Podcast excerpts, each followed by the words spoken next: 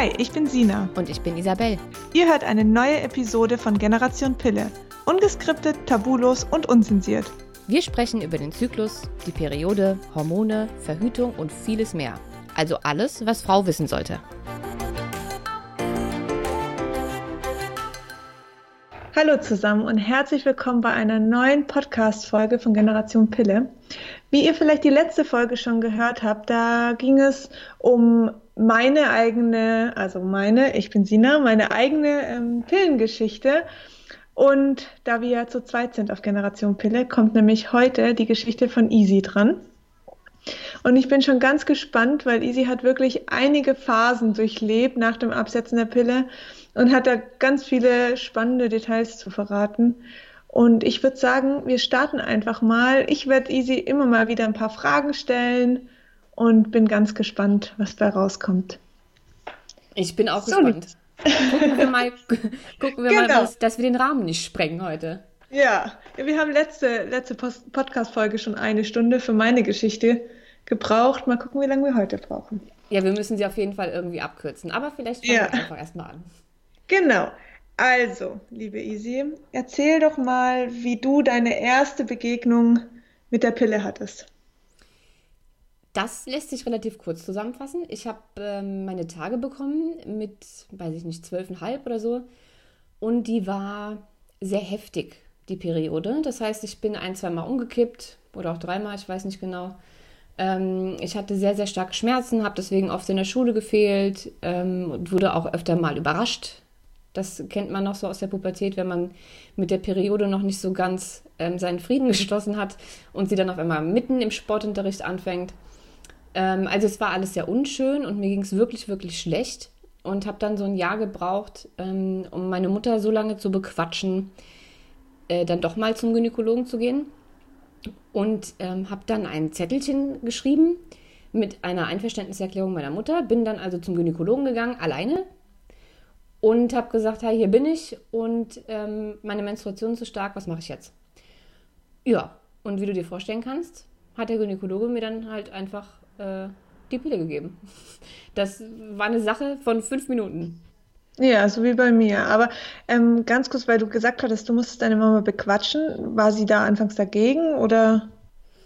Ja, meine Mutter war da überhaupt nicht dafür, weil ich ja noch so unglaublich jung war und für meine Mutter war die Pille eher ein Verhütungsmittel als ein Medikament gegen Menstruationsschmerzen so.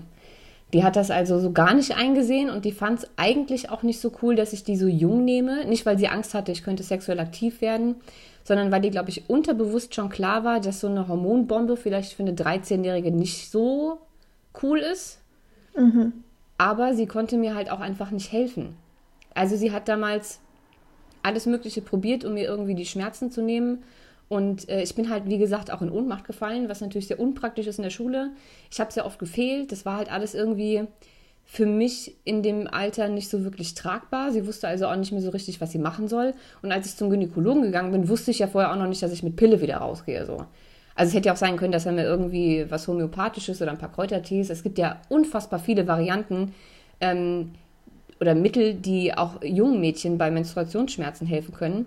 Nur auf die Idee kam der gute Mann natürlich nicht, äh, sondern mhm. hat mir halt die Pille angeboten und ähm, ich musste, weil meine Mutter war ja nicht dabei und ab 14 brauchst du auch keine Eltern mehr, die mitkommen. Da kannst du dir die Pille selbst verschreiben lassen, da brauchst du auch keine Einverständniserklärung mehr. Dadurch, dass ich aber unter 14 war, ähm, hat ihm dann ein Blick auf den Zettel gereicht. Der hätte auch gefälscht sein können, so wie man früher auch Unterschriften gefälscht hat für irgendwelche Entschuldigungen, wenn man mal die Schule geschwänzt hat. Ähm, also es war einfach ein Blatt Papier mit der Unterschrift meiner Mutter und zwei Sätzen ähm, irgendwie ausgedruckt, hiermit erlaube ich bla bla. Und dann hatte sich die Sache für den erledigt.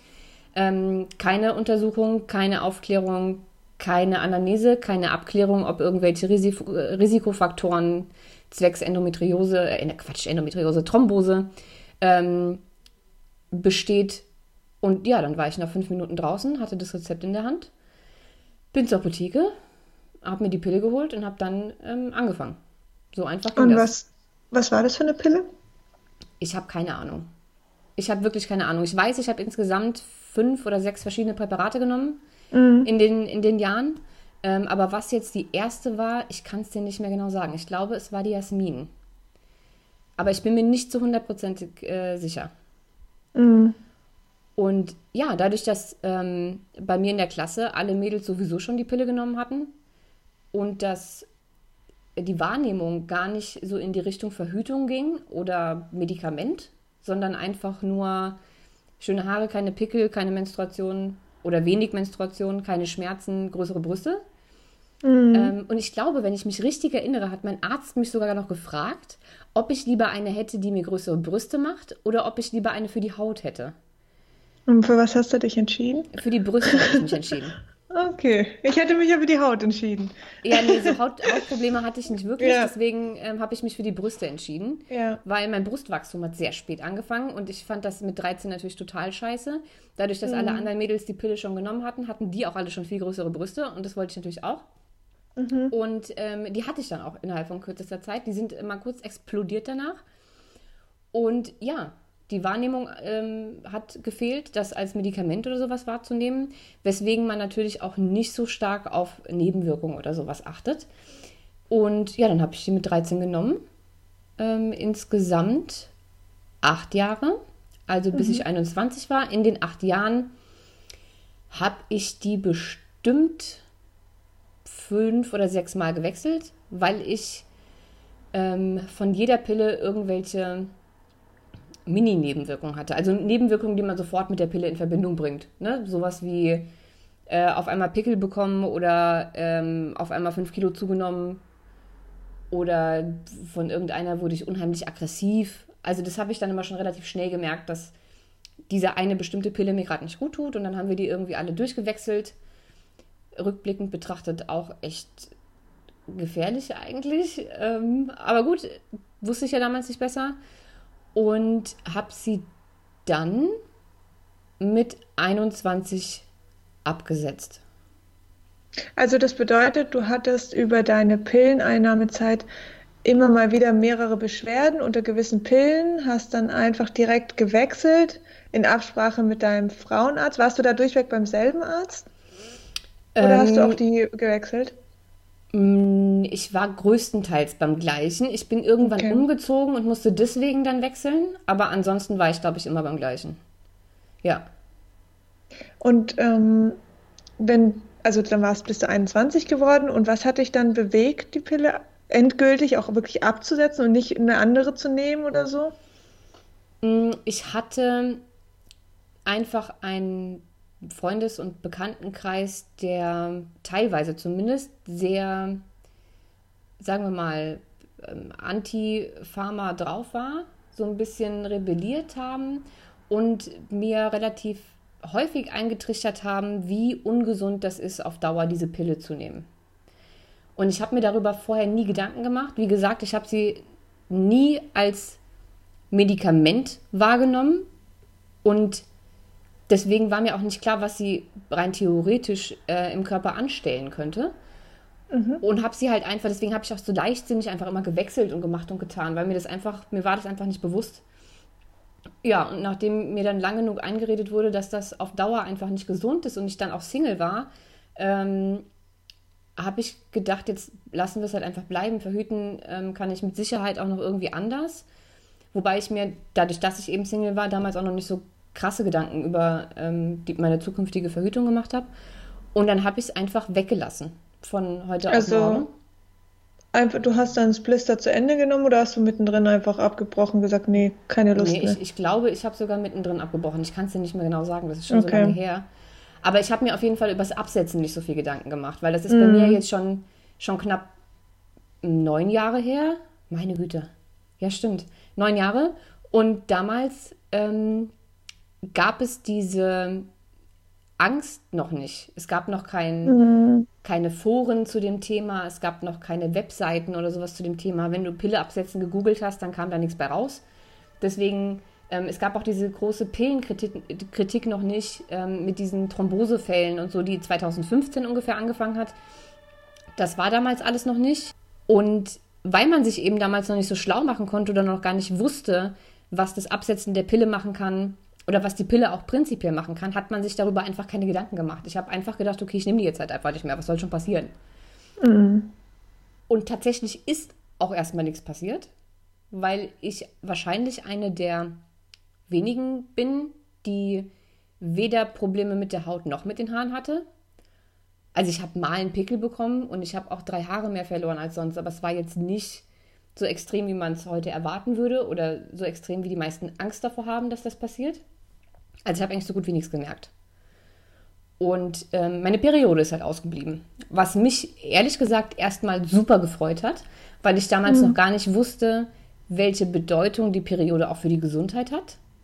Das heißt, anders wie du, du hast dir ja direkt Sorgen gemacht, mhm. als deine Periode ausgeblieben ist und hast irgendwie gehofft, dass sie kommt.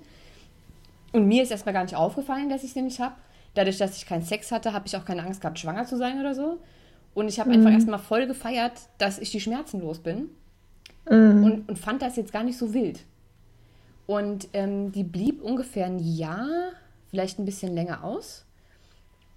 Und dadurch, dass ich mich ähm, weder mit der Pille noch mit dem Absetzen großartig beschäftigt habe, hatte ich natürlich ähm, auch gar keinen Bezug dazu, was man jetzt tun könnte, um das alles zu beschleunigen, um den Körper irgendwie zu unterstützen oder was überhaupt im Körper passiert.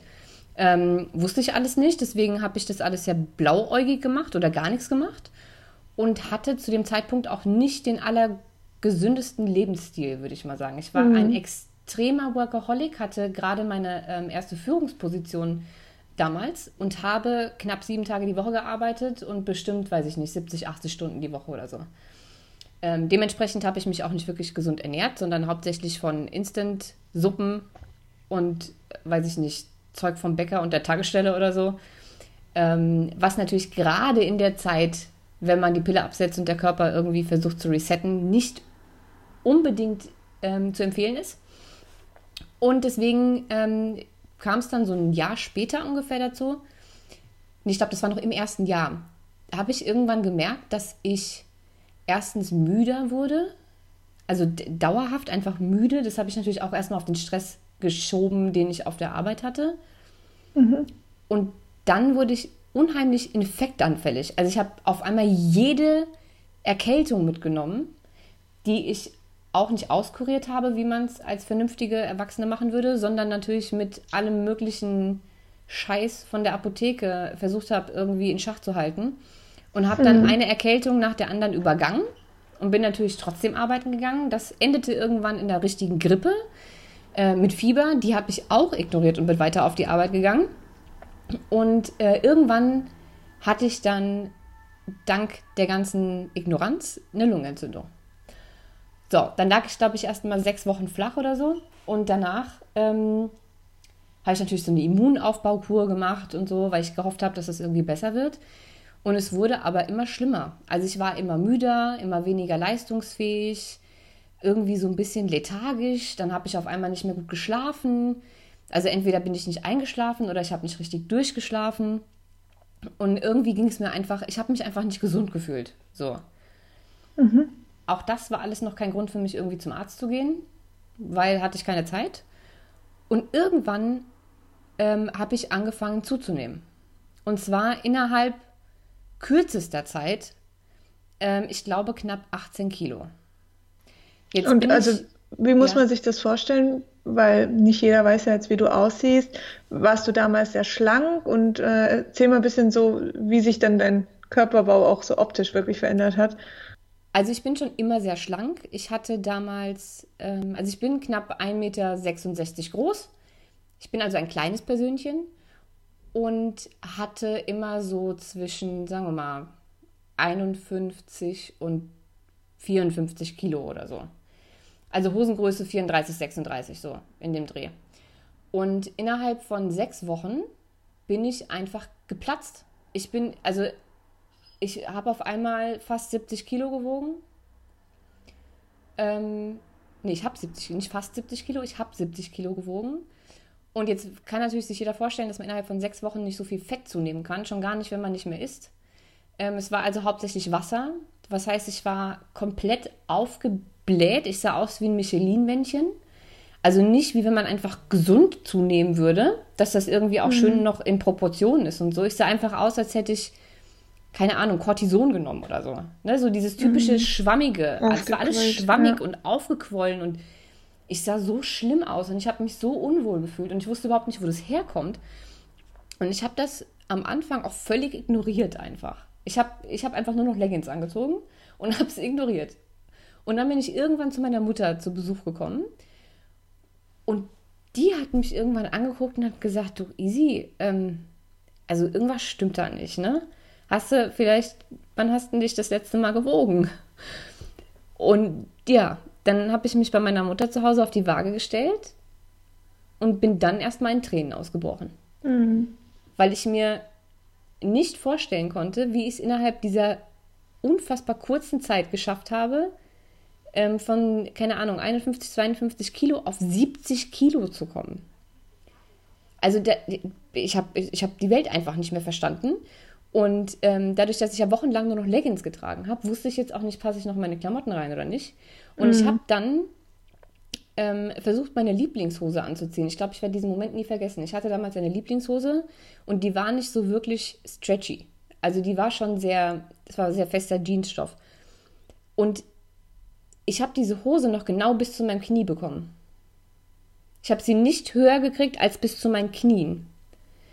Und habe angefangen zu heulen wie ein Schlosshund, habe diese Hose in der Hand gehabt und habe gedacht, wie hast du denn da jemals reingepasst? Also ich meine, vor, vor, vor sechs, sieben Wochen hatte ich die noch an und jetzt sieht das aus wie eine Kinderhose, wenn ich die an mich dran halte. Das kann ja nicht sein.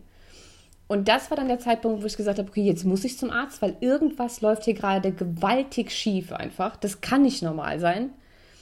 Und was und hast dann, du dann gemacht?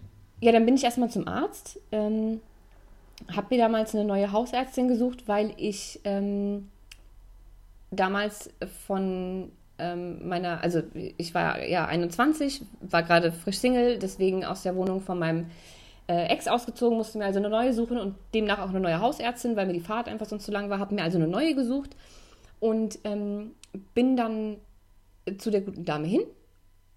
Und die hat mir ähm, Blut abgenommen, hat mich erstmal angeguckt und hat gesagt, ja, okay, das äh, das sieht nicht nach normaler Gewichtszunahme aus. Und hat mir Blut abgenommen und dann war die nächste Diagnose Schilddrüsenunterfunktion. Und dann habe ich. Gedacht, und eine, vielleicht mal kurz eine typische ähm, Begleit- oder ein typisches Begleitsymptom einer Schilddrüsenunterfunktion ist Gewichtszunahme. Ja. Also. Und auch Wassereinlagerung und Co. Wassereinlagerung. Ähm, ich hatte mittlerweile dann noch Haarausfall, was natürlich nach über einem Jahr ohne Pille nicht mehr auf die Pille zurückzuführen ist. Also mein Körper war durch mit der Entgiftung. Aber auch Haarausfall kann man natürlich bekommen von einer Schilddrüsenunterfunktion. Also irgendwie scheint meine Schilddrüse komplett durchgedreht zu sein. Die Ärztin hat gesagt, ja, ähm, sie haben natürlich auch sehr viel Stress und, ne, also vielleicht weniger arbeiten, äh, mehr Sex haben. Das ist auch gut für die Hormone. Und ansonsten ähm, würde dann, würden dann nur noch Schilddrüsenmedikamente helfen. Natürlich habe ich mir in dem Moment überhaupt keine Gedanken darüber gemacht, was mein Körper mir damit sagen möchte oder was das eventuell mit dem Absetzen der Pille zu tun haben könnte, sondern ich war einfach nur sehr dankbar dafür, dass es ein Medikament dafür gibt und ich bitte schnellstmöglich wieder abnehme. Das war eigentlich das Einzige, was ich im Kopf hatte. Was glaubst du, was er dir damals sagen wollte? Tatsächlich glaube ich, dass meine Hausärztin so intelligent war zu wissen, dass Schilddrüsenhormone nicht immer die einzige Lösung sind, sondern dass es eventuell auch damit getan wäre, ähm, mal einen Gang runterzuschalten und tatsächlich irgendwie ein bisschen auf die Ernährung zu achten und so in die Richtung. Ne? Mhm. Aber ich wollte das alles nicht hören und habe mir das Rezept geben lassen, bin dann zur Apotheke und habe mit Schilddrüsenhormonen angefangen mit einer kleinen Dosis am Anfang, ich glaube, es waren 25 Milligramm oder so. Ähm, und war dann ständig, keine Ahnung, alle vier Wochen oder so bei ihr und habe geguckt, ob sich an den Werten was geändert hat. Hat es nicht. Das heißt, wir haben immer höher dosiert, immer höher dosiert, immer höher dosiert und immer höher dosiert, bis wir dann irgendwann bei, ich glaube, entweder 100 Milligramm oder über 100 Milligramm waren, was schon enorm viel ist, dafür, dass meine Werte eigentlich nicht so schlecht waren und sie haben sich trotzdem nicht verändert. Und das war dann der Punkt, wo meine Mutter gesagt hat, okay, Easy, das funktioniert so nicht. Das kann nicht gesund sein. Tu mir einen Gefallen und geh mal zu unserer alten Hausärztin. Und dann bin ich zu der gegangen, um einfach um mir eine zweite Meinung einzuholen. Und die hat dann sofort die Hände über dem Kopf zusammengeschlagen, hat gesagt, auf gar keinen Fall äh, nimmst du das so weiter, das kann ans Herz gehen, wenn man das so überdosiert, zumal ja deine Werte einfach gar nicht besser werden. So, nach, nach knapp einem Jahr Einnahme, das, da, da stimmt irgendwas nicht. Dann habe ich die sofort abgesetzt und die hat mich dann weiter überwiesen zum Radiologen, ähm, um das nochmal genauer checken zu lassen, auch mit Ultraschall und so weiter und so fort, was dann mit der Schilddrüse schief läuft. War dann natürlich auch Verdacht auf Hashimoto. Und äh, zum Endokrinologen hat sie mich noch geschickt. Und ja, kam nichts bei raus. Also beziehungsweise der Radiologe hat gesagt, ja, hm, also eigentlich ist mit der Schilddrüse alles in Ordnung. Also kein Hashimoto, keine Vernarbung, keine Entzündungswerte, kein gar nichts. Ähm, vielleicht ein bisschen Jod, aber ähm, ansonsten, der wird mir jetzt auch nicht weiter noch Schilddrüsenhormone geben, es wird er sein lassen. Der Endokrinologe hat gesagt, ja, ähm, männliche Hormone zu hoch, also Testosteron damals zu hoch, die anderen Hormone irgendwie zu niedrig, irgendwie doof, einzige Möglichkeit Pille. Habe ich natürlich gesagt, mache ich nicht. Und ja, da stand ich da und wusste immer noch nicht so richtig, was Sache ist. Dann habe ich es also erstmal bleiben lassen. Wie viel Zeit ist da dann mittlerweile vergangen zwischen Pille absetzen und diesem hm. Stand? Eineinhalb, zwei, zwei Jahre ungefähr. Mhm. Und ähm, bei dem Termin beim Endokrinologen, auf den wartet man ja dann auch erstmal ein halbes Jahr, ähm, da hatte ich schon wieder abgenommen. Also ich hatte bis dahin schon gar keine Schilddrüsen mehr, äh, Schilddrüsenhormone mehr genommen oder so. Und ich habe genauso krass schnell abgenommen, wie ich zugenommen hatte. Und als ich dann bei dem Termin von dem Endokrinologen endlich war, der ja nicht wirklich was gefunden hat, außer dass die äh, männlichen Hormone zu hoch waren, und der hatte natürlich auf der Überweisung stehen Gewichtszunahme und so weiter und so fort. Das war ja alles gar nicht mehr der Fall. Und ich weiß noch, ich saß da und der guckt mich an sagt, Frau Morelli, Sie sind doch total dünn, was wollen Sie denn eigentlich? Und dann habe ich gesagt, ja, aber es sind 18 Kilo unter, äh, Unterschied, die ich ständig ab und zunehme. Da stimmt doch irgendwas nicht. Also ich hatte in, in, in kürzester Zeit das Ganze wieder runter und noch weiter abgenommen. Also auf einmal hatte ich unheimliches Untergewicht. Ich habe immer weiter abgenommen und konnte dann nicht mehr aufhören abzunehmen. Was für mich mindestens genauso schlimm war wie das Zunehmen, weil es sah einfach nicht mehr gesund aus. Und ja, irgendwie konnte mir keiner helfen, dann habe ich es halt erstmal sein lassen und habe einfach so weitergelebt. Kannst du mir mal erzählen, wie das für dich war, diese ständige Arztmiserie und dein Alltag? Also du wirst ja noch einen Job gehabt haben und alles Mögliche. Also wie hast du das alles unter einen Hut gebracht? Also am Anfang ging es noch, da waren es ja gar nicht so viele Termine. Mhm. Ähm, und ich hatte aber einfach auch keinen Bock. Deswegen bin ich auch nach dem ersten Endokrinologentermin ähm, und meiner Hausärztin, die gesagt hat, Schilddrüsenhormone brauchst du nicht mehr, ist alles wieder okay, und ich auch wieder abgenommen hatte, hatte ich einfach keinen Bock mehr, eben weil ich Besseres zu tun hatte. Mhm. Und ich jetzt dachte, gut, jetzt bin ich wieder dünn, dann pff, wird schon okay sein. Ja. Mhm. Aber es schlichen sich dann eben immer weitere Symptome ein und da ich eben so arztfaul war und auch die Zusammenhänge nicht gesehen habe, hatte ich da erstmal keinen Bock drauf. Das heißt, ich habe einfach die Symptome kommen lassen, ohne sie richtig wahrzunehmen, weil man einfach gerade in dieser heutigen stressigen Welt immer eine Ausrede für alles hat. Also wenn du schlecht schläfst, dann hast du zu viel gearbeitet mhm. oder zu viel im Kopf oder kommst nicht so richtig runter oder keine Ahnung. Wenn du zu oft müde bist, dann liegt das natürlich daran, dass du nicht gut geschlafen hast. Ähm, ja, ja. Also, ne? Also es wird auch meistens immer auf diesen Stresshaushalt, dann mach, mach mal ein bisschen langsamer, tu dir mal was Gutes und so. Ja. Was auch alles richtig ist, aber man kann natürlich auch nicht jedes Symptom darauf schieben. Ja. Und ja, dann hat es nochmal, ich glaube, ein Jahr habe ich dann gar keine Behandlung gehabt ähm, und so vor mich hingelebt. Und es kamen halt immer mehr Symptome dazu. Beispielsweise, also mein mhm. Zyklus war dann wieder relativ regelmäßig und ähm, meine Periode vollkommen angenehm, alles kein Problem. Aber ich habe dann Sachen bekommen wie ähm, Kreislaufstörungen, ab und zu mal Schwindel, mein Schlaf wurde immer mhm. schlechter. Ähm, ich habe ab und zu Probleme mit den Augen bekommen. Dann wurde ich auf einmal nachtblind. Dann ähm, habe ich wieder Haarausfall bekommen. Dann, keine Ahnung, also ich habe ständig was anderes gehabt, zumal auch mein Gewicht immer noch geschwankt hat.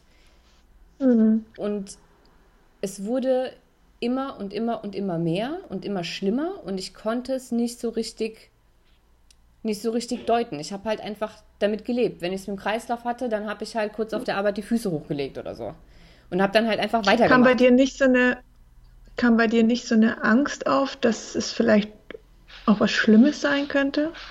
Also ich weiß noch, bei, als ich meine Periode nicht hatte, und das ist ja jetzt nach dem Absetzen auch, also der Pille auch recht häufig so, liest man ja auch überall, hatte ich das Gefühl, ich habe irgendwas Schlimmes. Irgendwas Schlimmes. Nö. Ich, das hattest du gar m -m. nicht. Aber ich bin auch schon immer sehr, und ich würde sagen, das sollte niemand unbedingt nachmachen. Ich bin da schon immer sehr ähm, sorglos. Ich habe mir, mhm. ich bin nie oft zum Arzt, ich bin auch nicht wegen Erkältung oder sowas zum Arzt. Ich habe immer gedacht, ja, das wird schon von alleine irgendwie wieder. Ähm, ich habe mhm. mir da so gar keine Gedanken drüber gemacht. Und ich wollte auch gar nicht, weil ich keine Lust hatte, schon wieder zu irgendeinem Arzt zu gehen oder so. Und ich hatte, wie gesagt, immer für alles eine Ausrede. Ich weiß doch, ich habe irgendwann meinen ersten heftigen Kreislaufzusammenbruch mitten im Ikea bekommen. Und habe noch gedacht, also die Geschichte ist echt lustig, weil ich bin, ich hatte eine neue Wohnung gefunden, war super happy und kam gerade aus dem Büro und bin dann ähm, auf dem Weg nach Hause beim Ikea vorbei und hatte mir alles, was ich noch äh, haben wollte, schon rausgesucht und ich wollte das ähm, alles zu mir nach Hause liefern lassen. Und da musst du aber ja trotzdem einmal durch den Laden durch, an jedem einzelnen Stand Halt machen und denen sagen, was du bestellen willst. Und ich stand an diesem Besta, beim Besta-Berater und bis dahin war alles tippitoppi, toller Arbeitstag, alles war cool. Und ich stand bei diesem Bester-Berater und bespreche mit dem, was für ein Regal oder Sideboard oder was das war, ich haben möchte. Das ging so 15 Minuten. Und auf einmal merke ich, wie ich erst den nur noch ganz verzerrt höre. Dann war mir auf einmal so, also hatte ich alles gedreht, mir war super schwindelig. Und ich hatte so ein Unterzuckergefühl die ganze Zeit. Mhm. Und habe schon nur noch so getorkelt und dem nur noch so halb zugehört und habe mir dann noch so halb, also ich hatte ja schon öfter Kreislaufprobleme, deswegen habe ich immer Wasser, Traubenzucker und eine Banane in meiner Handtasche gehabt. Und habe dann erstmal Traubenzucker mir reingehauen, das hat aber auch nicht mehr geholfen. Und dann habe ich dem irgendwann gesagt, okay, entschuldigen Sie bitte, ich muss mich mal ganz kurz irgendwo hinlegen. Und ähm, habe mir dann die nächste Couch gesucht, davon gibt es da ja glücklicherweise genug. Und habe mich da hingelegt, habe die Füße hochgelegt, habe einen Liter Wasser getrunken, mir Traubenzucker reingehauen und eine Banane. Und war dann auch kurz weg. Bin dann wieder wach geworden, habe gedacht, okay, alles klar überstanden, habe den Rest meines Einkaufs getätigt. Bin dann irgendwann zur Kasse. Kam, kam da niemand zu dir und hat gesagt, ist dann alles in Ordnung? Ach so, doch, doch, aber ich habe dem gesagt, ja, das ist schon, schon, schon okay. Das äh, ah, okay. schon wieder. Okay. Ich tue nur Probe liegen. Ja. Was auch völlig wahnsinnig ist, wie, das meine ich ja mit, wie sorglos ich damals war. Ich kriege da voll den Kreislaufzusammenbruch mhm. und anstatt dass ich sage, okay, ich gehe jetzt nach Hause, werde ich wieder wach und mache meinen Einkauf noch zu Ende. Man gewöhnt sich halt irgendwann mal an diese Situation, dass sowas passieren kann und denkt so, ah ja, komm, ich muss aber weiter performen und bleibst halt in deinem Alltag. Ja, und der, also dieser Zusammenbruch war wirklich krass, weil es einfach auch so lang ging ne? und ich auch nichts dagegen tun konnte, dass ich mich hinlegen musste. Normalerweise habe ich das mit genug Traubenzucker irgendwie immer noch abgefangen. Naja, so, das war der erste. Und da habe ich dann gedacht, naja, ist bestimmt zu wenig gegessen oder so. Und es war auch Sommer und es war warm und ne, so, man hat für alles Ausreden. Und dann kam das halt immer öfter und dann wurde ich auch schon wieder immer dünner und irgendwann hatte ich, glaube ich, noch 47 Kilo oder so und ich sah echt nicht gesund aus. Ähm, die Kreislaufbeschwerden waren öfter, ich konnte mich nicht mehr konzentrieren, ich hatte oft Wortfindungsstörungen auf einmal. Also es kamen so viele Symptome dazu, dass ich gedacht habe, okay, jetzt, also jetzt musst du doch noch mal zum Arzt. Ähm, Dann halt auch neurologische Symptome, oder? Also gerade mit Wortfindung und ja, ja. Und ich war, Sehthemen und so. Ich ja. war auch super, super schwach. Also ich hatte teilweise echt Probleme, eine mhm. Wasserflasche aufzuschrauben so. Ähm, und irgendwann fand ich das dann doch alles ein bisschen gruselig und irgendwie alltagsbeeinträchtigend so. Ähm, mhm. Und habe dann gedacht, okay, jetzt gehst du dann doch nochmal zum Arzt und lässt es checken. Bin dann also wieder zu meiner Hausärztin, die hat mich wieder zum Endokrinologen überwiesen. Äh, dann ging der ganze Spaß nochmal von vorne los und ähm, wieder hat der Endokrinologe gesagt, ja, ähm, kann ich nichts machen, ähm, wenn dann die Pille nehmen, weil es wird sehr wahrscheinlich PCOS sein. Und dann habe ich gesagt, ja, okay. Mhm. Ähm, Kannst du kurz erklären, was PCOS ist? Äh, polyzystisches Ovariensyndrom bedeutet, man hat meistens zu viele männliche Hormone, in vielen Fällen einen unregelmäßigen Zyklus und eben kleine Zystchen bzw. Eibläschen von äh, sozusagen nicht stattgefundenen Eisprüngen ähm, an den Eierstöcken. Und das kann man diagnostizieren sowohl mit als auch ohne Zysten. Es reichen also theoretisch gesehen auch schon irgendwie nicht ganz so regelmäßige Zyklen und zu hohe männliche Hormone. Und ja, der hat das dann diagnostiziert und es gab dann auch noch eine Ausschlussdiagnose ähm, wegen eben dieser Schwäche und so, die ich hatte, hat er dann nochmal geguckt, ähm, wie meine Nebennieren funktionieren, die ja eben auch für Stressmanagement und sowas zuständig sind und eben auch für körperliche äh, Kraft. Wenn man Probleme mit den Nebennieren hat, hat man häufig so eine heftige Erschöpfung. Und Schilddrüse nochmal gecheckt, Nebennieren gecheckt, also alles mögliche, alle möglichen endokrinologischen Untersuchungen durch. Und er hat am Ende gesagt, ja, keine Ahnung, kann man nichts machen, nehmen Sie dann einfach die Pille. Und dann habe ich äh, erstmal gedacht, okay, scheiße, habe ich jetzt nicht so richtig Lust drauf. Und er hat mich aber zum Gynäkologen überwiesen. Dann bin ich zum Gynäkologen mhm. und habe dem meine Befunde hingeknallt und habe gesagt, das ist der Stand der Dinge. Der Endokrinologe hat gesagt, ich soll hierher kommen, um mir die Pille verschreiben zu lassen. Was sagen Sie denn dazu? Und der hat dann gesagt, ja, nee, bei welcher Kirmes hat der Mann denn seinen Doktortitel gewonnen? Und dann habe ich gesagt, ja, wie? Und dann hat er gesagt, ja, das hat, das hat äh, mit ihren Eierstöcken haben ihre hormonellen Probleme schon mal gar nichts zu tun. Ihre Nebennieren sind einfach komplett hinüber. Und wenn sie jetzt die Pille mhm. wieder nehmen, dann zerschießen sie die komplett. Das macht ja gar keinen Sinn. Und dann habe ich gesagt, okay, alles klar, ähm, super. Also, was fange ich damit jetzt an? Und ich glaube, das war so langsam der Zeitpunkt, wo ich gedacht habe, jetzt müsstest du dich vielleicht in die Thematik doch mal einlesen. Weil ganz offensichtlich scheinen ja mehrere Organe, die Hormone produzieren, gerade zu streiken. Ne? Das war ja jetzt schon das dritte Organ. Es war ja die Eierstöcke, die nicht so richtig mhm. wollen, äh, die Schilddrüse und die Nebennieren. Das sind ja drei völlig verschiedene Organe, aber alle drei haben offensichtlich ein Problem. Und mhm. äh, der hat mir dann einfach Vitamin D verschrieben, weil es wohl auch noch gefehlt hat. Ähm, und hat gesagt, ich soll halt irgendwie entspannen so. Was noch dazu kam, war, dass ich in der Zeit, weil mein Immunsystem ja nicht so richtig funktioniert hat, habe ich noch ähm, eine bakterielle Vaginose gekriegt, also eine Infektion ähm, im vaginalen Bereich. Und dafür Antibiotika natürlich. Das ist äh, auch immer sehr gesundheitsförderlich. Und ähm, vor allen Dingen für den Darm. Richtig. Um den ich mich vorher auch noch nie gekümmert habe. Deswegen, ähm, naja, den habe ich mm. mir damit auch noch abgeschossen. Und ähm, ja, dann bin ich nach Hause, habe also erstmal das Antibiotika genommen und angefangen, dieses hochdosierte Vitamin D zu nehmen. Und dann ging es mir richtig schlecht. Also da war dann der Zeitpunkt, wo ich gedacht habe, jetzt geht's richtig los. Nachdem ich angefangen habe, dieses Vitamin D zu nehmen, und ich habe es vorher noch gegoogelt, Vitamin D-Mangel und so. Und ich habe ganz viele Geschichten gefunden von Frauen, die einen Vitamin D-Mangel hatten, einen unbemerkten, dann Vitamin D genommen haben und auf einmal war ihr Leben wieder in Ordnung und viele davon haben meine Symptomatik beschrieben. Deswegen dachte ich, geil, ich schlucke jetzt das Zeug und alles ist wieder gut. Habe also angefangen, das zu nehmen. Ja. Und ich weiß nicht, ob ich, ob mein Körper, also mein Stoffwechsel einfach dieses Vitamin D nicht vertragen hat, weil es gibt durchaus Patienten, für die das nicht sinnvoll ist.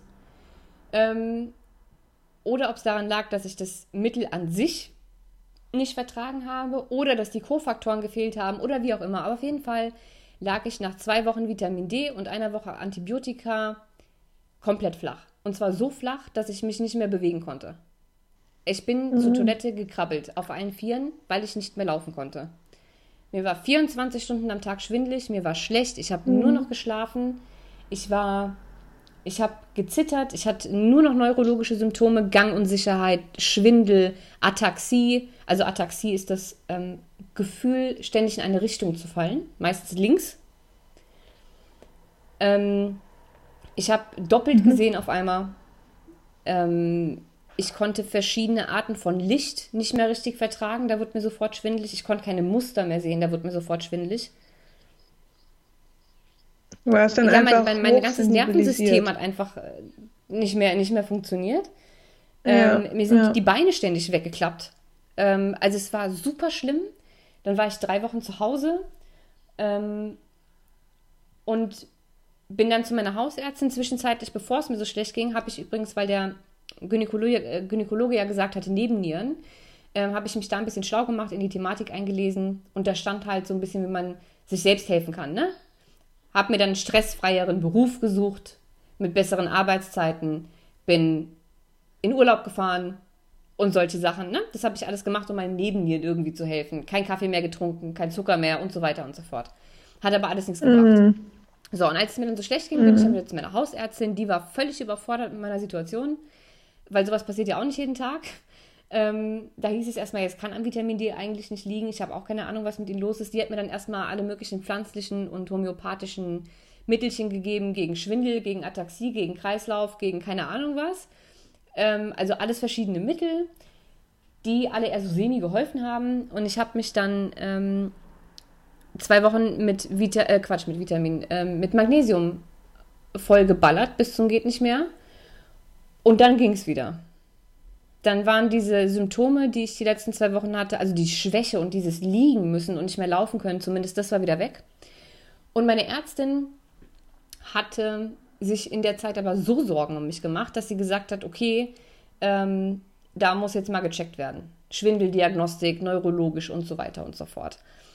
Also bin ich dann, um die ganze Sache abzukürzen, weil sonst wird das jetzt noch viel länger, ich war beim Neurologen, ich war beim Hals-Nasen-Ohrenarzt, um zu gucken, ob mit meinen Ohren alles okay ist, weil da sind ja auch Dinge, die Schwindel betreffen können. Ne? Ähm, beim Orthopäden, ich war eigentlich überall. Ich habe auch zwei MRTs machen lassen, weil man dann tatsächlich Angst hatte, ich könnte irgendwo einen Tumor haben. Ähm, und es war alles ohne Befund. Also es hat jeder ein bisschen was gefunden. So der Hals, Nasen, Ohrenarzt hat gesagt, ja, da ist so eine kleine leichte Entzündung, aber die hat mit Schwindel nichts zu tun. Ähm, der Orthopäde hat gesagt, ja, irgendwie mhm. äh, die eine Halswirbelsäule ist ein bisschen schepp, aber das hat auch nichts ähm, mit dem Schwindel zu tun. Dann ähm, hat der noch gesagt, ja, dein Kiefer, ähm, vielleicht knirschst du mit den Zähnen oder so, aber das hat auch nichts mit Schwindel zu tun. Also ne, jeder hat irgendwas gefunden und ich habe danach auch noch eine Atlaskorrektur machen lassen. Ähm, ich, mein, mein, Kiefer wurde behandelt, äh, die Halswirbelsäule wurde behandelt, tausendmal Physiotherapie und so weiter und so weiter und so weiter. MRT ohne Befund. Ähm, also es hat alles einfach nicht wirklich was gebracht.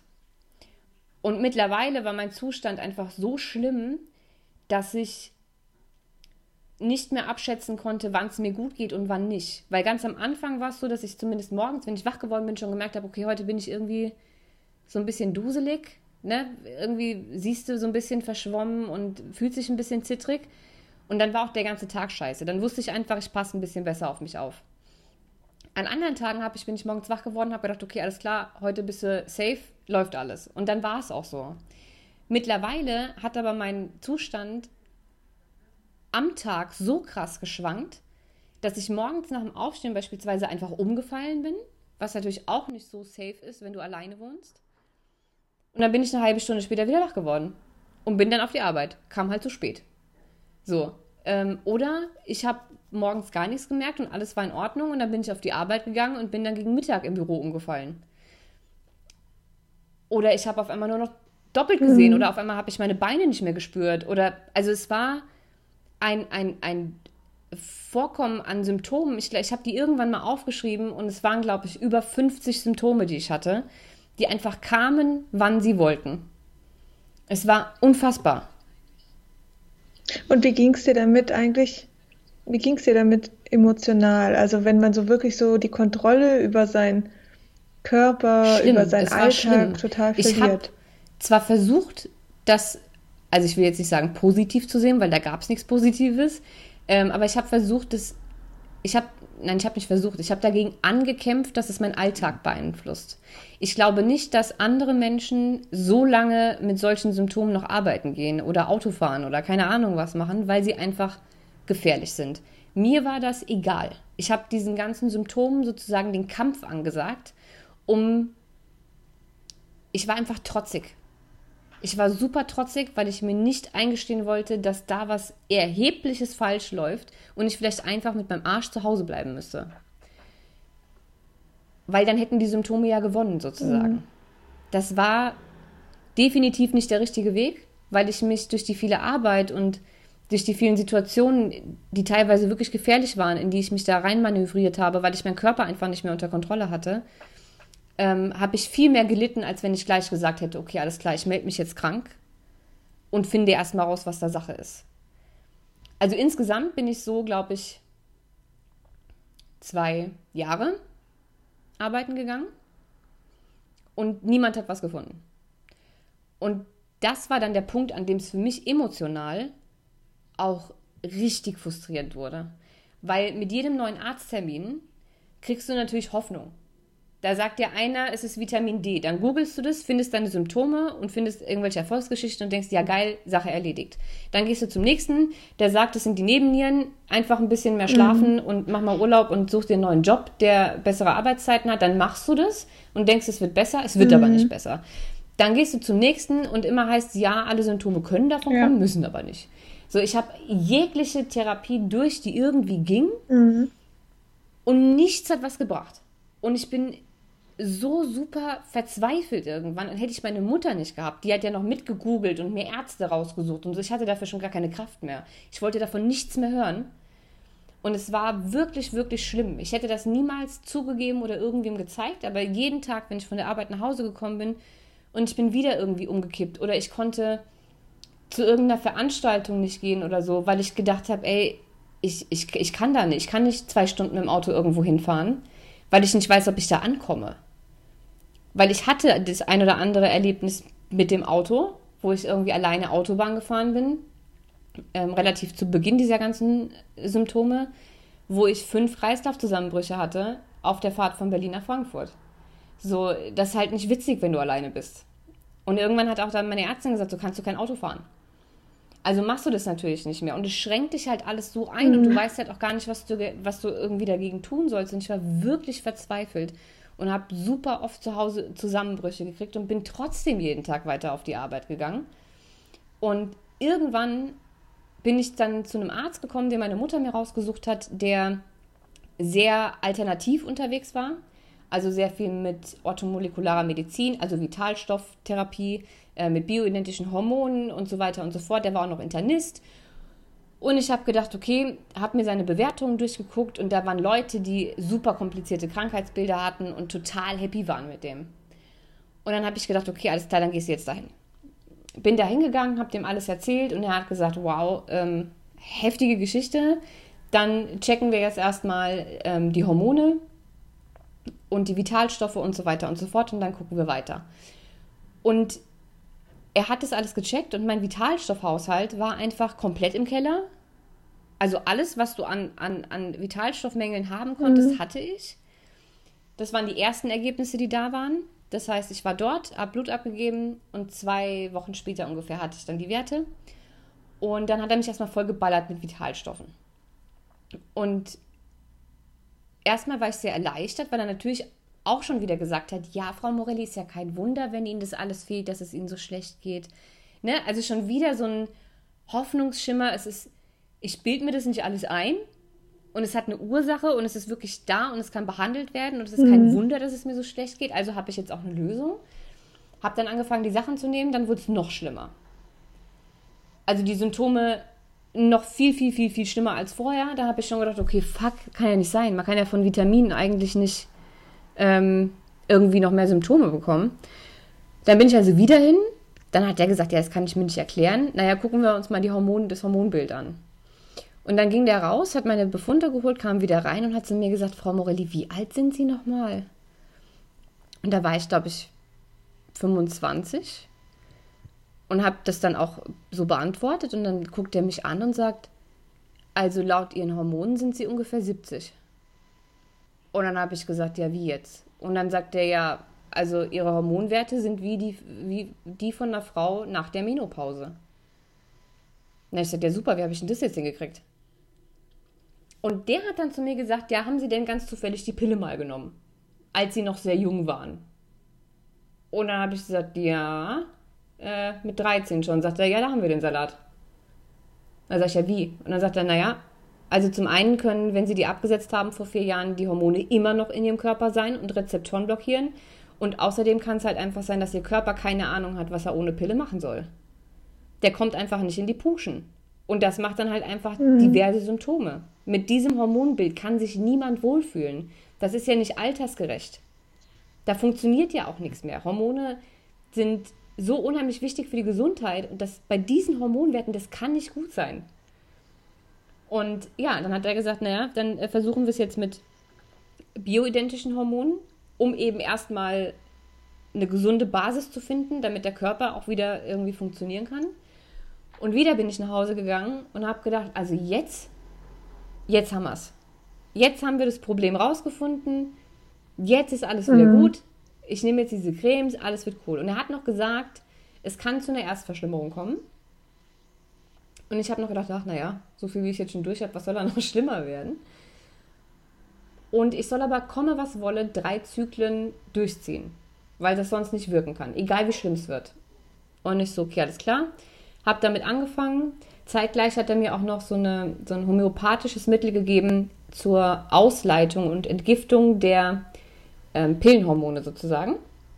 Das habe ich alles zeitgleich genommen und es wurde noch schlimmer. Dann kam noch dazu, also zu den Symptomen, die ich schon hatte, kam noch dazu, dass mir ständig schlecht war und ich ständig nicht nur Kreislaufzusammenbrüche hatte, sondern seit neuestem auch noch Unterzuckerungen. Ich bin also, egal was ich gegessen habe oder wie viel ich gegessen habe, ständig unterzuckert. Mhm. Habe also Schüttelfrost gekriegt, Schweißausbrüche, Übelkeit, Sternchen gesehen. Also es war richtig heftig. Ähm, und meine Symptome, die ich schon hatte, waren einfach noch viel verstärkter auf einmal. Also mir war nur noch schwindelig. Ich bin ständig gegen jede Wand gerannt. Ich bin ständig auf die Fresse gefallen. Ich habe teilweise meine Füße nicht mehr gespürt, meine, meine, meine Beine nicht mehr gespürt, wenn ich gelaufen bin und bin dann einfach hingefallen oder mir sind die Beine einfach weggeklappt. Ich konnte mich überhaupt nicht mehr konzentrieren. Durch diese Doppelbilder konnte ich auch irgendwann nicht mehr richtig sehen.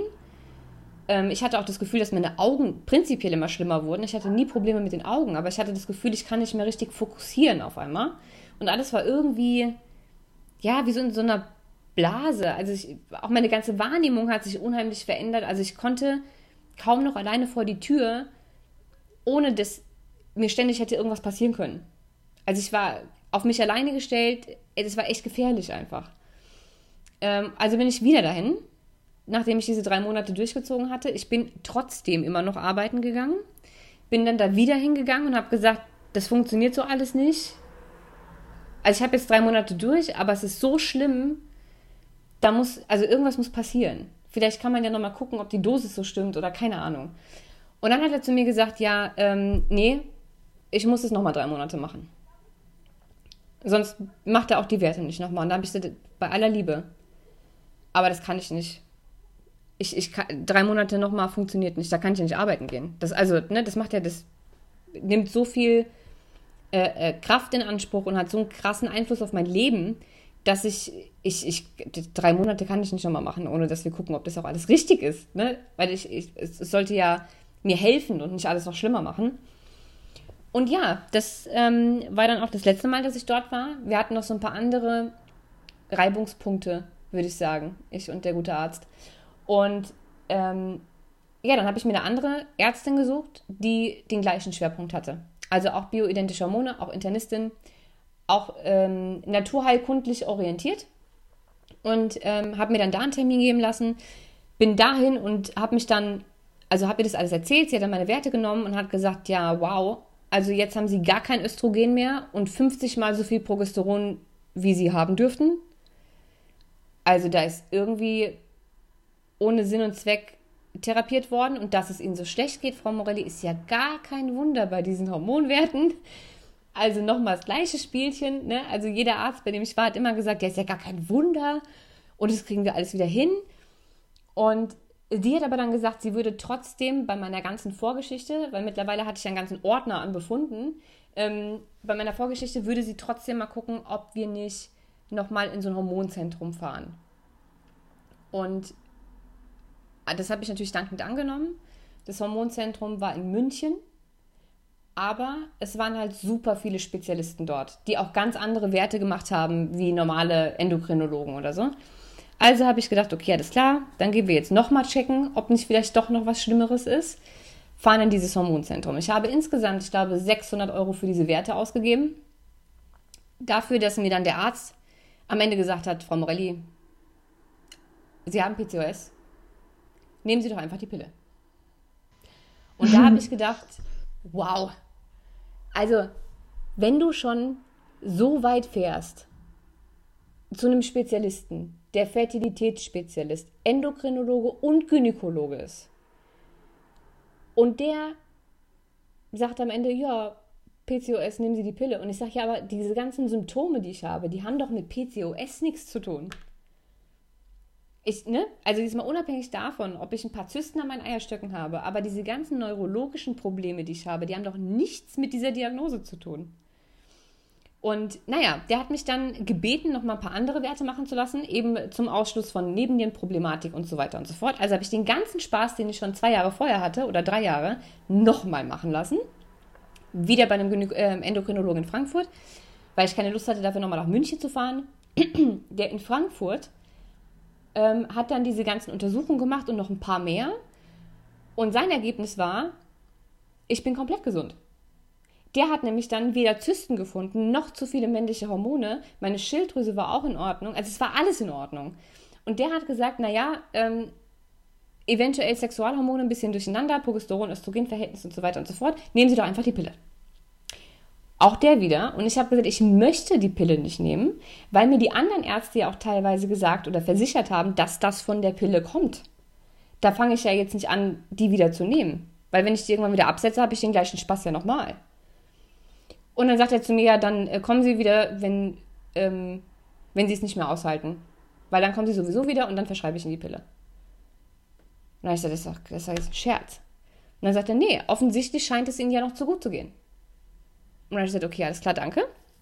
Das ist aber eine ziemlich krasse Aussage. Also das erleben wir wirklich häufig auf dem Blog auch, also über unseren Blog Generation Pille, dass ähm, selbst bei unreiner Haut, und das ist ja jetzt im Verhältnis zu dem, ähm, ja, zu der Geschichte, die Easy erlebt hat, was rein optisches und nichts organisches in dem Sinn, also jetzt einfach vom Empfinden her, immer wieder die Aussage bekommen, ja, das geht nur mit der Pille. Nur mit der Pille können sie wieder eine reine Haut haben. Und diese Frauen, und so wird Easy sich wahrscheinlich auch gefühlt haben, äh, die denken dann irgendwann wirklich, es, es kann doch nicht sein, es kann doch nicht die Pille als Allheilmittel für alles auf den Markt geben. Das gibt's doch nicht. Ja, zumal gerade bei mir war ja durch diese ganzen Tests, ich habe ja jetzt nicht von jedem einzelnen Test erzählt, weil ich sonst auch erklären müsste, was da genau wie und warum und so weiter und so fort. Aber bei diesen ganzen Tests, die ich gemacht habe, kam ja auch immer wieder raus, dass meine Nebennieren einfach nicht mehr richtig funktionieren. Es mhm. gibt so Stimulationstests, die einem ähm, beispielsweise belegen, wie viel Prozent Leistung noch da ist, wenn die Nebennieren angetriggert werden, sozusagen. Normalerweise sollte der Wert bei so einem Test um 100 Prozent steigen. Bei mir waren es 13. Mhm. Also meine Nebennieren hatten noch 13% Leistungsfähigkeit.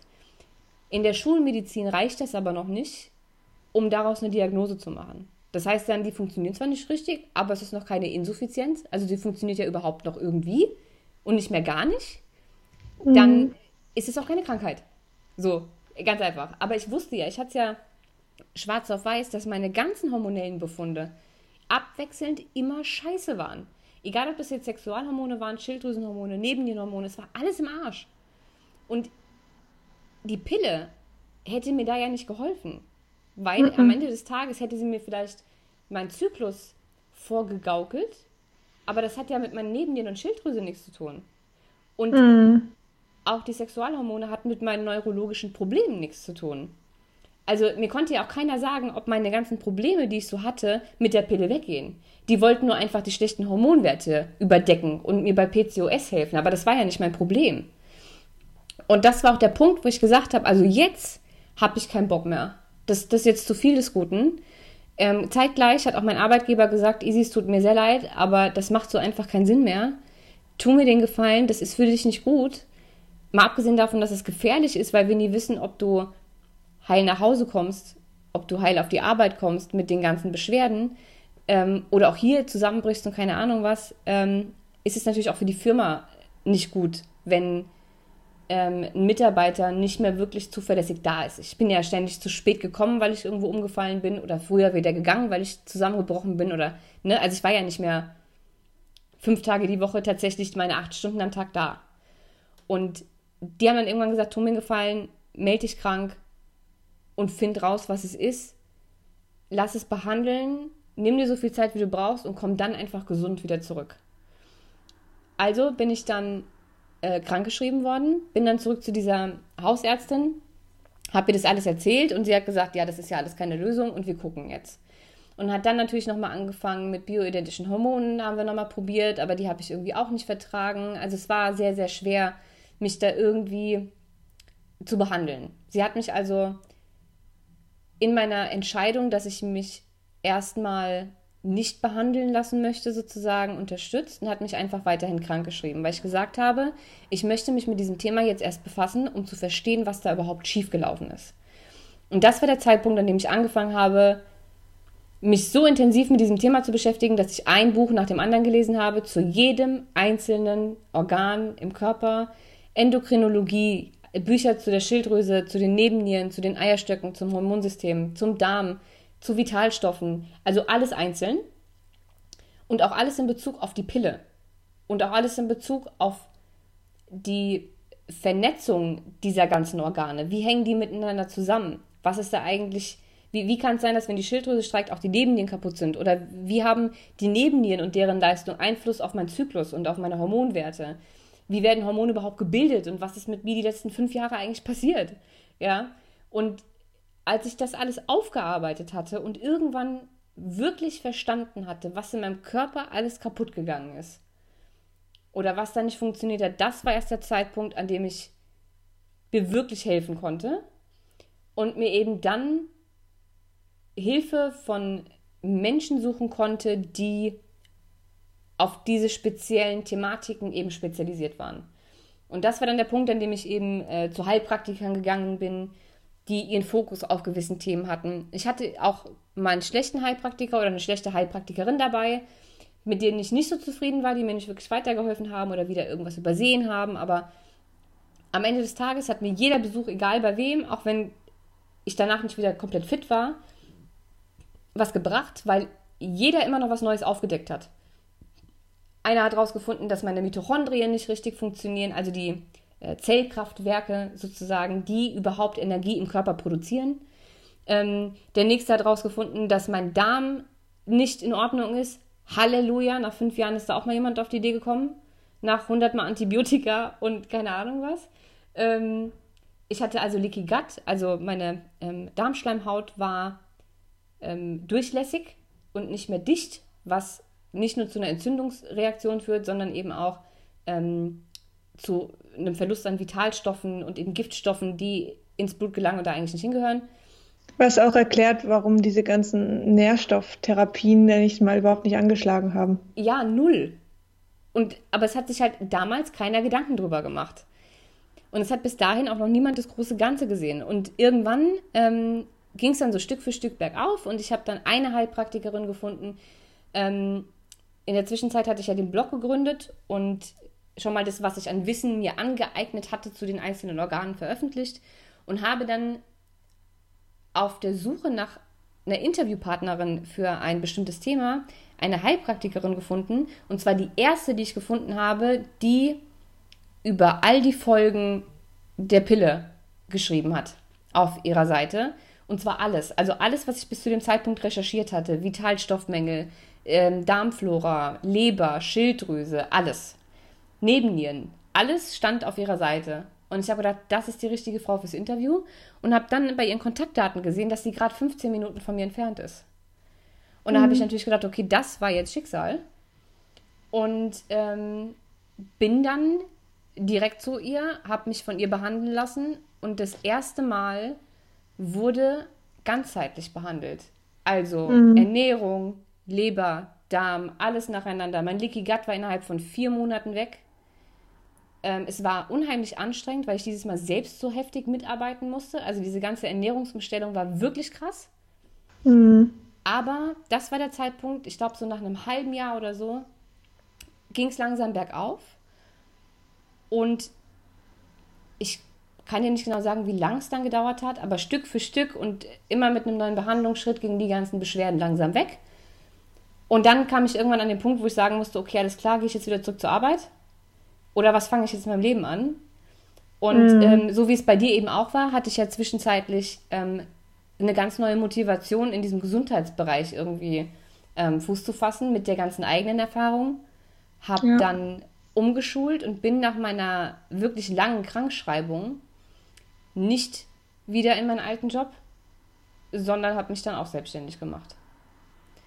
Das bedeutet eigentlich auch, dass du das alles, was du jetzt erlebt hast mit den verschiedenen Ärzten und wo man ja jetzt deutlich rausgehört hat, jeder Arzt hat irgendwie wieder was Neues erkannt und das halt wieder behandelt, aber eben immer nur punktuell. Ein anderer Arzt hat da wieder was anderes erkannt und hat den anderen Arzt wieder verteufelt. Ich denke, dass da können einige davon äh, von sich selbst auch eine Geschichte erzählen, dass sie sowas schon mal erlebt hatten.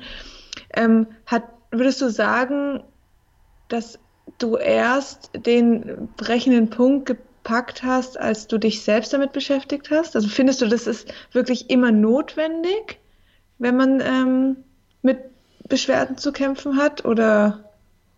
Ich glaube ja. Die meisten werden jetzt denken, ja, aber ich kann ja mich selbst nicht diagnostizieren, dafür sind Ärzte ja da. Aber das Problem ist, dass die Schulmedizin so eben nicht funktioniert.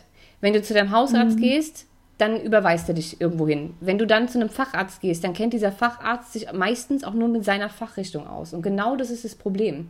Deswegen wurde ich ja auch so weit rumgereicht. Und wenn du dann jemanden findest, der ganzheitlich denkt, bei dem sich alles sammelt und der, der wirklich das große Ganze im Blick hat, dann hast du Glück aber den findest du meistens nicht so schnell, wenn du nicht weißt, wonach du suchen musst und was deine eigentlichen Bedürfnisse mhm. und Baustellen sind. Deswegen finde ich eine gewisse Körperkompetenz und Eigenverantwortung, was dieses Thema betrifft, sehr wichtig. Und hätte ich das alles mhm. vorher gewusst, dann hätte ich mir fünf Jahre Behandlungsversuche und obwohl wir jetzt schon knapp eine Stunde sprechen, war das auch erst ein Bruchteil. Also ich habe jetzt sehr viel ausgelassen, weil einfach teilweise Sachen dabei waren, die nicht ganz so wichtig waren oder Termine, die nicht ganz so wichtig waren aber es waren sehr viele Diagnosen und sehr, sehr viele Termine und ich habe wirklich ein oder zwei Ordner mit befunden. Deswegen, ich hätte es mir sparen können, wenn ich mich sofort beschäftigt hätte mit dem ganzen Thema und sofort richtige Hilfe gefunden hätte. Das heißt nicht, dass man nur zu einem Heilpraktiker gehen kann und Schulmediziner prinzipiell alle scheiße sind. Es gibt auch tolle Schulmediziner, die ganzheitlich äh, behandeln und alles im Blick haben, die Ernährungsmedizin machen, orthomolekulare Medizin, ähm, Naturheilverfahren. Also es gibt auch ganz tolle Mediziner, aber auch da muss man wissen, wonach man sucht.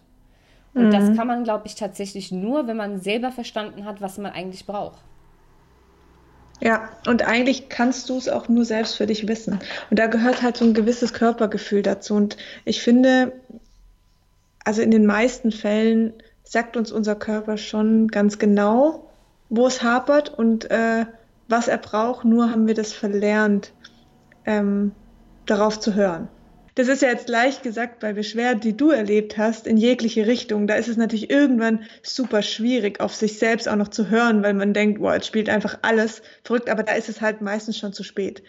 Also oft ist es, und das habe ich jetzt für mich auch nochmal deutlich rausgehört, ich kenne dich ja jetzt auch schon eine Weile, du bist einfach ein Mensch, der auch einen sehr hohen Anspruch an sich selbst hat, was ähm, Leistung betrifft, was äh, Output betrifft, was du eben lieferst, was du anbietest, das merkt man ja auch dem, auf dem Blog auch total, was natürlich einen selbst immer super unter Druck setzt.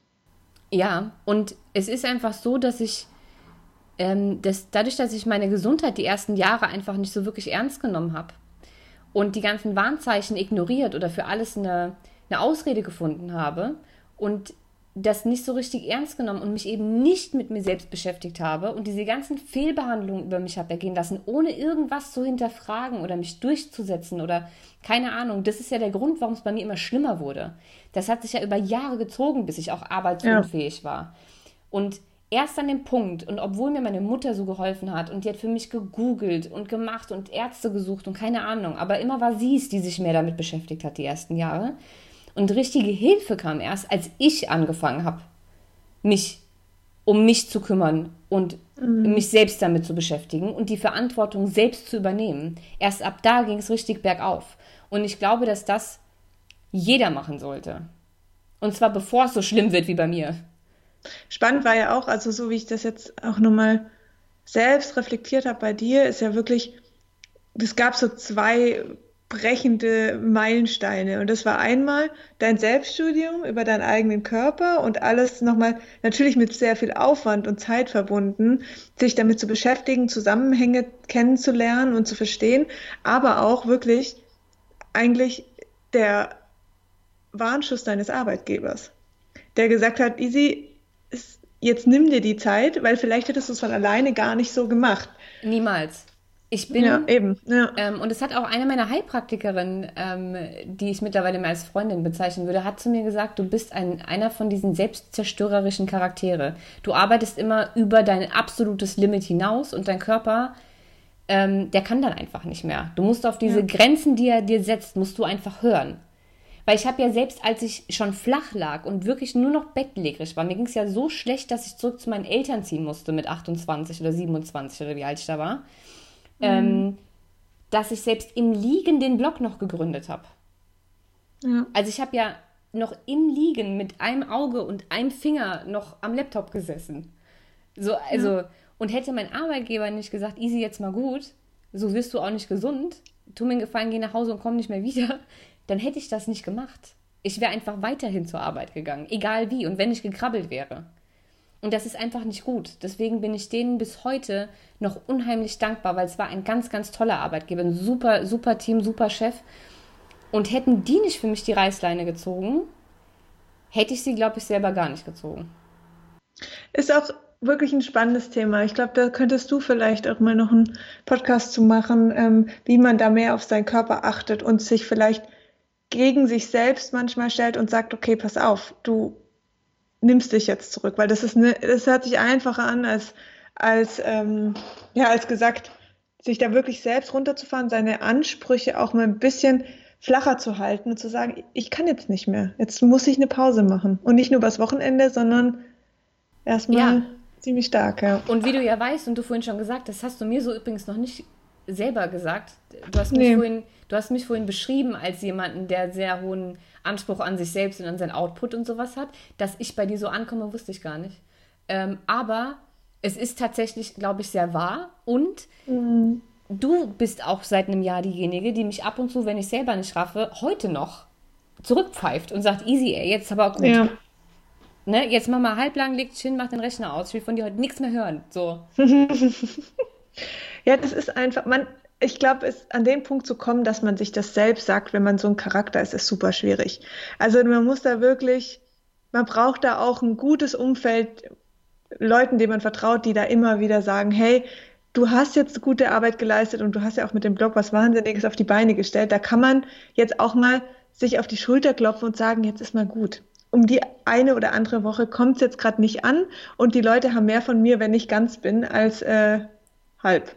Ja, also ich habe es bis heute, ich, ich habe ich hab mich definitiv gebessert, aber, also es ist überhaupt kein Vergleich mehr zu früher, aber ich merke trotzdem noch ab und zu, dass das durchkommt. Dass so dieser innerliche kleine Perfektionist ab und zu rauskommt und mich bis zur Erschöpfung arbeiten lässt. Und dann liege ich tatsächlich auch wieder, obwohl ich mittlerweile ähm, relativ fit bin. Trotzdem, auch bei gesunden Menschen macht der Zyklus irgendwann Feierabend und die Nebennieren auch. So, und ich, ich krieg's gedankt, damit, dass mein Zyklus dann irgendwann wieder spinnt, obwohl der super ja. regelmäßig ist. Jetzt gerade, dank dem Stress der letzten Wochen, bin ich an Zyklustag 40, obwohl ich normalerweise einen Zyklus von 29 Tagen habe. Ähm, und meine Periode wird mit Sicherheit auch nicht spaßig, weil das ist die Quittung dafür, dass ich eben die letzten Wochen nicht auf mich geachtet habe. Mhm. Das merken wir halt an uns Frauen ganz schön immer, weil wir haben ja jeden Monat äh, verschiedene Phasen, die wir da durchlaufen. Und da merkt man ganz deutlich, wenn man mal nicht so sorgfältig mit sich und der Ernährung war, ja, da kann es halt nochmal in einem natürlichen Zyklus und das merkt man halt auch erst, wenn man die Pille absetzt oder andere hormonelle Verhütungsmittel. Davor ist nämlich nichts mit natürlichem Zyklus. Da merkt man das ja deutlich. Ist aber auch schön, weil der Körper ja automatisch reflektiert und sagt, hey, pass auf, die letzten paar Wochen waren nicht so dolle. Ähm, tu mir einen Gefallen und achte da nächstes Mal wieder drauf. Ja, aber vielleicht das muss man lernen alle gemeinsam mal so ein paar Achtsamkeitsübungen. Ähm, Sehr gerne. Weil, ja. wie gesagt, wir sind ja auch beide noch am Lernen. Wir arbeiten beide ab und zu mal über unser Limit hinaus, obwohl wir es eigentlich besser wissen. Ja. Aber ich denke, dass es andere noch mehr betrifft und die sich bestimmt auch wiedererkennen in diesem Absolut. Stressleben, dass man nur schlecht irgendwie bremsen kann. Ja. Gut, wir sind jetzt bei einer Stunde neun angelangt. Ähm, für unsere ersten zwei Podcasts ist das schon eine deutliche Zeit, aber ist ja auch klar. Ich meine, Easy hat jetzt hier gerade ihre letzten äh, acht, neun Jahre reflektiert, die sie erlebt hat. Von daher wirklich echt spannende Geschichte und für diejenigen, die sich da in der einen oder anderen Beschwerde oder vielleicht sogar in dem ganzen Beschwerdebild wiederfinden, ähm, ich denke, da ist es auch wirklich wichtig, und das hat Easy jetzt auch nochmal gesagt, hört auf euren Körper, ähm, beschäftigt euch vor allen Dingen damit, weil irgendwann verliert man den, den Vertrauen oder das Vertrauen zu Ärzten. Probiert mal Heilpraktiker aus. Die haben einfach nochmal eine ganzheitliche andere Sichtweise auf die Dinge. Und ja, was gibt es noch zum, zu sagen zum Schluss, Easy? Also für den Fall, dass jemand meine Geschichte jetzt nochmal nachlesen möchte, ich garantiere übrigens nicht, dass die Reihenfolge von allem äh, super gestimmt hat, weil ich tatsächlich nach neun Jahren einfach ab und zu mal durcheinander komme. Und ich, weil die Geschichte eben sehr lang ist, ähm, teilweise auch Dinge ausgelassen habe. Ich habe die ganze Geschichte in meinem Buch Kleine Pille, große Folgen nochmal aufgeschrieben. Da findet ihr sie auch noch. Und ich glaube, es sind knapp, weiß ich nicht, 30 Seiten von dem Buch die nur meine ganze Geschichte und eben auch viele andere Geschichten von anderen Betroffenen erzählen. Da könnt ihr noch mal reinlesen, falls ihr das noch mal schriftlich haben wollt, weil das war ja jetzt doch schon sehr viel Input. Genau, ihr findet uns und andere Beiträge natürlich auch ähm, auf dem Blog sowie auch auf Instagram unter Generation Pille und ähm, sowohl auch auf Facebook. Ja, und seid gespannt auf die nächsten neuen Folgen bei uns im Podcast. Und ich würde sagen, dann machen wir heute Schluss und ja. Machen wir Feierabend jetzt.